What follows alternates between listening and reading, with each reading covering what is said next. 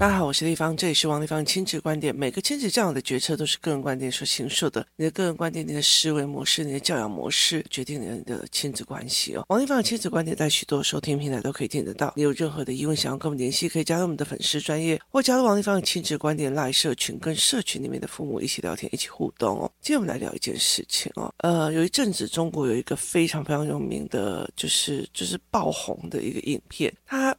在讲一个人哦，就一个男生，然后呢，他在。讲说他昨天接到了他的好朋友死掉的一个讯息哦，然后这个好朋友大概三十岁，一个男生，然后呢，他在讲这件事情，他说所有人都觉得他很可惜，因为他读到博士班，然后呢又因为癌症而逝世哦，那所有人都觉得他很可惜，只有他自己清楚的知道说，这个朋友跟他讲说，我好开心，我得到这个病哦，因为我觉得我解脱了哦，那。于是，这个好朋友就开始。在这个影片里面叙述他这个人是怎么说的。他在讲说哦，从小到大，他的爸爸跟他的妈妈就一直从来没有称赞过他，然后就一直要求他，一直要求他哦。他里面有非常非常多的内容，包括是说，例如说考试啊，如果一百分考九十七分，他会骂别人为什么可以一百分，你为什么不行哦？那甚至如果他好像有一次考到了七十七分，被要求把他踢出去，在外面吃饭哦，所以。他必须就要在他们所谓的楼道吃饭这样子，那他就觉得他的爸爸妈妈基本上就完全就是一直在要求他。如果他好不容易达到他 A 的目标以后，他会到他 B 的目标。例如说达到 A 的这个学校，他会到 B 的目标。他甚至如果他那时候在考所谓的高考，也就是我们现在的学测，以前的大学联考的时候，他就会跟他讲说：“爸爸妈妈，我考上这个学校，可不可以帮我办升学宴？”意思就是说，在中国有一个，他们如果考上。上好的学校，父母会去周告中别的亲友，然后帮他们办一个升学宴。他说没有啊，你又不是考上清华北大，你凭什么这样要求？那后来还有考研究所，又考博士班。那他甚至在考高考的那个过程里面呢，为了怕自己就是分心或者想睡觉，他会在凌晨一点的时候看一点点鬼片，看一点点鬼故事，让自己怕到不敢睡觉，一直逼着自己一直往前读。他的。很大的一个目的，在去追求着是让他的父母认可，但他的父母是一个很优秀的人吗？没有，他的父母其实就是一个月人民币三千块钱，在一万五台币的那种薪资。的阶层的人哦，那但是呢，他们回到家里就一直划手机，一直划手机呀、啊，然后什么也都不学，但是就是会对这个男生一直一直一直骂，然后只要做了一点点事情，他就会跟你讲，我对你付出有多多，你以后一定要孝敬我、孝顺我或干嘛哦。所以他们用了非常非常多这种思维，一直在灌输这个男主角。那后来他其实他真的只是想要开一个简单的咖啡厅，或者是在海边过上一个好日子，就看一下海。就是他连休息的时间都没有，甚至在玩也是他父母给他的认知。我传递出来是啊哦，可是不是他要的，就是从头到尾这个男的的要的他都没有被听到。然后所以就是。你先听我说，就是从来没有听他说，他都会觉得你就先听我说。好，他没有去做这一块事情哦，所以这是一个非常非常大的一个概念。后来他就是有一次，他就是考上了博士班。当这个好朋友就跟他恭喜的时候，他就说：“其实我很痛苦哦，就是这是博士班是他妈妈要的，可是博士班一考上，他知道他不喜欢，他不喜欢这些读书，他不想要研究这个主题。”但是他知道，他又必须为了他父母哦，就是再忍受个几年，把博士班拿到。那后来到最后，这个孩子他其实得了癌症，然后因为在中国他其实没有劳健保，所以对他来讲这是一笔很大的支出。那他就觉得说他解脱的，他不想治了，他也当然害怕死亡，可是他更害怕活下去哦，就是活下去没有意思。你都在国小考完的，考国中，国中考考完了考高中，高中考完了考大学，大学了以后考研究所，研究所了以后考博士班。接下来你必须要在他们的认知里面娶妻生子、买房买车，就是这些所有东西都是他们觉得这个时间到了，在我的人生里面，那叫做闹钟人生。时间到了，亮考高中了哟；时间到了，亮考大学了；时间到了，亮该生小孩了哦；时间到了，亮怎么？他们就是一直你必须要去做完他们的事情。有一阵子，我一直觉得我的人生就是这样，就是我妈妈就觉得，哦，啊，你你你你你怎么不去？就是你就已经大学这样，你为什么不结婚？所以就是那个时间一直吵，一直吵，吵，吵吵，你就你必须要结婚了以后才可以把这个闹钟给按掉。然后接下来他就会跟你讲，哦，那你怎么不生小孩？我那时候结婚七年了还没生小孩，他就一直努，一直努，一直说你要生了小孩以后才把它按掉。当然，为什么不生第二胎？这些老人好烦哦，你知道吗？那后来我会觉得说，其实现在的年轻人，我们在育儿的时候也没有好太多啊，也没有好太多。就是哦，那你快要考试了哦，赶快考试哦，期中考快来了哦，期中考之前就不能玩哦，那你要考好哦。好，那很多的概念，它就是一个闹钟的思维，它并不是一个水到渠成的改做。所以很多的时候，我在跟很多的妈妈讲说，哎，你的孩子要转型了，他反而就哎，你提醒我很多事，但是我不知道该怎么转型，就是。我们反而很少去观察孩子的某一个地方已经到了某一个能力了，然后我们要陪着他转换方向或转型了，就是很少去做这一块。所以，其实工作室里面有时候我会觉得我也很累啊，每个人好像被我带着走一样。那我也很清楚我的儿子现在该转什么型了，我女儿现在该转什么型。我开始做的时候就一堆人开始跟着一起做，可基本上他们应该来说，地方我看到了什么？我觉得我现在的孩子应该要转型，不能怎样了。这才是一个最重要。可是问题是我不能说这些父母错，为什么？因为我们习惯的去按闹钟，而不是习惯的去感受时间，跟感受的我们能力到了可以该做什么。我们。感受的这一块，在追时间的过程已经没了。那于是这个男生他就就就死掉。他死掉的时候，这个他的朋友就很气，就在网络里面把这一件事情讲清楚了，变成一个影片这样。那这在中国变成一个轩然大波，因为等于是中国这样的父母超级宇宙无敌多。我之前也在网络上讲过，Podcast 里面讲过，中国在做的一个叫做断亲场。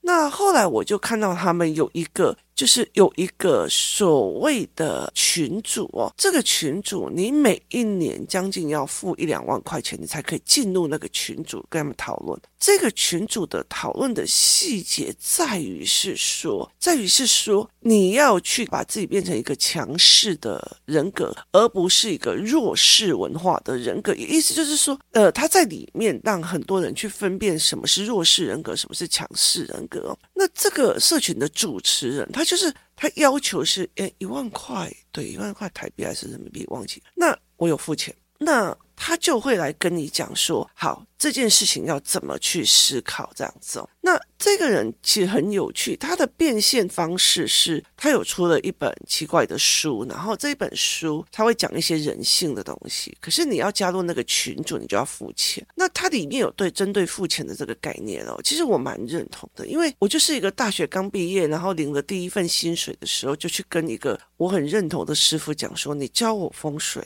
我知道你那一套要一百多万，可以让我分期付款嘛，我就分。分期付款把那一百多万给缴掉，所以就是对我来讲，学东西付出代价，然后才可以学到很好的那个东西才是有价值的。它并不是你就你强势你想学的那个思维哦。那后来我就在跟这件事情在聊的时候。他里面的里面的思维是在检讨这一件事情，很多人都会觉得说，这被爸爸妈妈 PUA 呀、啊，被他们怎么样啊，有的没有的。可是后来他们形成了一种论点，在于是，就是这个这一个主持人他就讲了一句说，他理解的这件事情是，这个男人为什么不反抗？他是一个男孩，他有行动自由，他其实可以反抗的，他不反抗。所以他一边哭诉着父母对他的不公平，一边哭诉着父母对他的暴力，一边帮自己找借口。可是事实上，他可不可以反抗？他可不可以有机会去做自己？他是有的。那后来我就在理解一件事情：当我知道我的妈妈对我的状况的时候。我是可以宁愿高中作文考零分，让我自己可以远离他去住校，去住在商专里面去。然后到最后，后来商专毕业之后，我回去住了三个月，我就知道我不可以跟我妈妈住在一起，跟她住在一起，我的生命会迂腐，我就会疯掉，你知道吗？因为他要的是一个统治权，所以后来我就离开，然后再去考大学，再去考差大，然后接下来我就再也不回家，就是那是在。用着所谓的大学或者每一次的能力跳板，让我自己跳出他的要求范围跟那些东西啊。所以其实在，在在里面的讨论区里面有很多那种他们在讲说，哦，我有个朋友重度忧郁症啊，他的医生告诉他，把你父母的微信都拉黑就好。那其实我觉得这是一个非常有意思的事情哦。那。后来我就在讲一件事情，就是说，包括我身边有很多的妈妈哦，那他们有时候其实很清楚自己的老公会动手打小孩或干嘛，可对他们来讲，就觉得哦，那你爸就那个个性啊，你一定要了解他这样。可是问题是，我知道他是这种个性，我就只有七岁，我走得了吗？我走不了。我走不了，所以我还是要在那边忍受，甚至要帮他找借口，也就是所谓斯德哥尔摩症候群哦。所以我还是要帮他找借口哦。那工作室里面就有一些妈妈，就是她的老公暴力，可是没有伤到孩子，她觉得不行。我的小孩在这种就是看妈妈说妈妈话，看爸爸说爸爸话，两边还要互相套话，但这种人生中太苦了。她什么都没有，啪，人就带孩子走出来。那。这个东西其实是，这对我来讲，它是一个强势的人格，意思就是说我不要靠他了，我靠我自己了，我不要再去对不对的人。时候有一些在生活上的、在职场上的，或者是在工作上的一种一种不爽，或者想要控制人，他于是他想要控制自己的老婆跟孩子，可是。他做了一件事情，就是我不想被控制的，所以我自己走出来。那于是他就自己走出来。他后来小孩也变得非常非常的好哦。所以其实我就会在这里面去看强势人格跟弱势人格。那工作室也有个妈妈，她的小孩要转学，她的状况不好要转学。每天早上六点多就要起床，还要背着一个小小孩，每天的哦，每天上下学，他就还要背着一个小小孩，然后开车。他本来不会开车，为了这个孩子学开车，然后开了一个货车，然后把他从中和，然后来到台北市，每天大概车程哦，塞车时间大概一小时，他就这样来回带着这个小孩这样子。他没有一次想要拜托别人、靠别人的意思。我会带着我的孩子去看，这个叫做强势人格，就是我自己要变得是一个强者，而不是我自己要去攻击的强，是能力的强者。我常常会带小孩子去看这些。有些人就觉得哦，啊，就那我老公啊，他们常常骂我一句话，就说，就是立方常常会讲的话讲得很直，这样阿伯赵伯朗写戏哦，啊。他就会类似这样，可是我对我来讲，我的意思是在于是，你为什么一定要依靠着？就是很多的时候，你为什么要一直依靠的？我也是一个家庭主妇，我也是一个家庭主妇带小孩，可是我一直逼着自己，一直往前学，一直往前做。哇，case 都要一千几哦。那每天你就可以看到我，你可以去去检视我在一千几前面那几集跟后面那几集，这中间我经历了多少事，面对了多少事，处理了多少事，这叫强势性人格，就是我想要自己变强，而不是我是强者去攻击人。那当我变强的时候，我就可以理解他们有多么的难哦。就是例如说，我自己如果是就是离婚了，单亲带两个小孩，而且我没有想要让孩子的爸去处理这两个小孩很多的事情，我就不会说孩子的爸怎么不做，孩子的爸怎么不弄。那我想要自己去处理，甚至我自己处理都比他来干涉好的时候，是我自己想要变成强者。那我再去看这样子的妈妈，我就会知道。他也遇到他人生上的坎，而他想要自己去熬上来。他也是一个外表看起来很柔弱，但是是一个自己想要强的妈妈。那这样子的妈妈对我来讲，就是一个强势文化的一个人。他并不是觉得我要可怜，我好可怜哦，我怎样？嗯，可是我老公说，可是我讲就是那种以弱，而且还弱得很骄傲，你知道意思吗？他以弱来夺取同情，还落得很骄傲啊！我就不会啊，人家不教我，你是这样，你落落出了一种尊严感跟骄傲感嘛？就是那种概念，你知道？那我自己是一个男孩的妈妈，我也是一个女孩的妈妈。我说穿了，我不想要让他们的人生里面，我训练他们能力，我让他们有思维，我让他们很爱我，他们很喜欢跟我聊，他们喜欢跟我做很多事情，他们喜欢跟我一起。抱抱到在一起或干嘛？可是我要的是他们可以分辨出来。我今天跟的这一个男孩，他是不是有能力的？他是不是有一个想要让自己变强？而我们之间是互相一起经历的，而不是哦，你看搞你可以谈啊这样子的人格。所以其实是一个强势文化的非强势文化的概念。所以其实，在后期的时候，我们在后期在做所谓挑出来说一起做部落格啊，然后一起做什么什么什么事情的时候，我挑出来的那一些人。的孩子，就是那些人跟孩子，他都要有一个很强势文化的妈妈。不是啊，你就帮我做，哎呀，你都会凶我，嗯，我好害怕你凶我，不不好意思哦，不好意思，那就回去。为什么？因为我会让孩子去判别这是强势人格还是弱势人格。那所以对我来讲，其实我也蛮认同这个博主在讲的一件事情：你为什么不判别？你明明就有机会，你今天的我上了大学，你自己去做，对他们来讲，攻读叫做勤工俭学，就是自己去攻读，然后拿来自己支付学。你做这一块。也可以啊！你到处去跟你的朋友哭诉，你父母多么的 PUA 你，你父母的怎样，有的没有的。可是你自己有坚强吗？没有，你也拿那个东西来征求所有人的同情，就是你也拿那种东西征求所有人的同情。其实说穿了，就是如果我王丽芳五专毕业之后，我失踪了，我不想要再理我妈了，我说一句比较难听的，我还是有办法养活我自己。我为什么要去听他那些狗屁啥？那是一个强势的人格，就是我想要让我自己变强的一个思维模式哦。那我要的是这一个群主一起做。同样的，例如说这个孩子，嗯，不会，我一定要我妈教我，因为我要教我。然后他妈妈就啊，对对对对，我来教你，因为我女儿很需要我，我很需要。然后啊，他就是不会啊，所以我就要一直解释给他听。就是妈妈也想要把自己的小孩说，他要把他教成弱势人格。不好意思，我不要哦。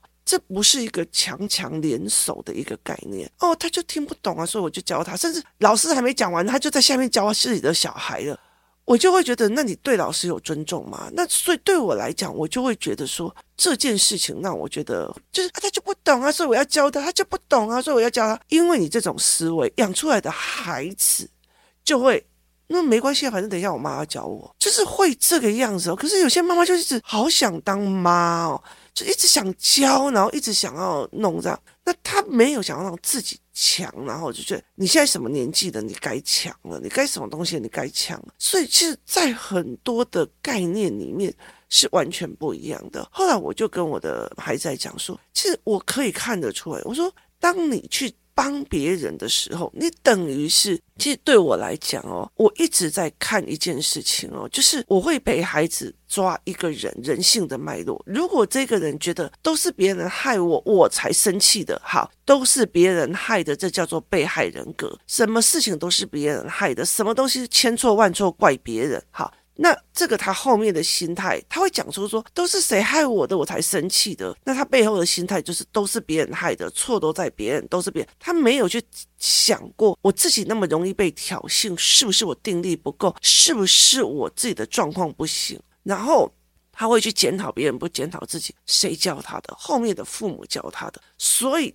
他如果那种千错万错都是我的错，导致没有人喜欢他，甚至别人都觉得。啊，你就是经不起人家闹你一下，所以我就要故意闹你一下，然后他就开始都是别人欺负我，都是别人怪我，他在那边哭可怜，可怜是从哪里来的？可怜是从他自己的思维来的，思维是从哪里来的？别人给他的认知来的，谁给他的认知？父母给他的认知。好，这些东西都是有缘由的，可怜之人必有可恨之处的这个缘由，如果我摆出盘面让我的孩子知道的时候，这个如果是自己的妈妈，那他要怎么想？他该怎么想？所以我就跟我的孩子在讲，很多事情可能有缘由，能力也有缘由。我今天告诉你，今天告诉你，科比他之所以可以那么的厉害，篮球这么的强，他是凌晨四点就起来在洛杉矶里面训练。我告诉你，成功是有缘由的，但是我也会告诉你，可怜也是有缘由的，因为它是一个相同的盘面，但是它是他造成的，那就是他的事。那就是他的事，你没有必要把别人功课放在自己的肩膀上，没有必要去担人家的因果。所以，其实像我为什么后来身体越来越差，我为什么去跟我孩子谈这些的原因，是因为我儿子会觉得那个谁蛮可怜，他妈妈都这样，他爸爸都这样，你为什么不帮他？我就跟他讲，你现在要我去担他妈妈造下来的因，吃掉的果吗？那后来我儿子其实他去泰国玩回来，他整个人的那种灵学的那个。简直是打开了，他清楚的知道我在说什么，然后就跟我讲：“我不要，妈妈，你的身体已经越来越差了，我不要你再去担别人的因果，那是他自己造成的。”后来，所以我儿子才问我说：“一个人在不同的父母生下，是不是会不一样？”我就说：“对，可是问题是看你自己是不是这个人格。”我就跟他讲说。我跟我弟弟妹妹有同样的父母，可是我的人格就是一直往前偷跑，而且我就会不管他们，我就是自己做我自己。对我妈妈来讲，她觉得我是最烂的孩子，因为我完全都不听她的话。可是对我爸爸来讲，他觉得这个囡仔就嘎谁，虽然他给我的建议我一样不听哦，所以这是完全。不一样的思维模式哦，那我就才讲说，好，如果我今天要教孩子，再往盘面后面一看，那一看就看到自己妈妈的弱势人格，或者是自己的爸爸的弱势人格，你告诉我，我要怎么教下去？就是我要怎么去教下去？那你既然。强大不起来就强大不起来。我尊重你成为你自己，但是你自己的事情不要赖到别人身上，自己做出来的因也不要赖到别人身上的果。这是一个很重要的是自己的选择、自己的负责的概念哦。所以其实后来我才在想这一件事情，就是原来有一群人，他们已经开始在。分辨很多的事情，就是有些父母没有能力，他只会回来凶小孩。那你就是他们在讲说，你在外面是个窝囊废，回来好不容易可以控制一个人，这个人是从你生命而出的，所以你要去控制他，你要去骂他，你要去玩他，然后你这样就恐吓他。他其实就是一个所谓的迁怒哦的一个状况，甚至是一种就是千错万错都是别人错，谁叫外面的人要这样动我啊？那你刚刚好又弱。所以有些小孩会越玩越跟弱的人在，就像一天到晚就管那些弱的人在干嘛。那所以对我来讲，就是一个弱势文化的人去养出一个弱势文化的孩子。那后来其实我会慢慢的理解一件事，真的是不要去担别人的因果，那不要去担别人哦，我又没有钱啊，我的小孩有很大的问题呀，那你都不教我，你为什么不要我问你就要回答我？我就觉得说。那你什么东西都要蹭免费的，你的孩子的人生也是免费的嘛？那这种东西我就会觉得说，那你如果没有想要自己付出一点什么，那我为什么要为你付出一点什么？他这是一个等靠要的思维，我不能在我的孩子们面前示范这一点。所以其实后来我在要带领这群孩子往另外一个思维的。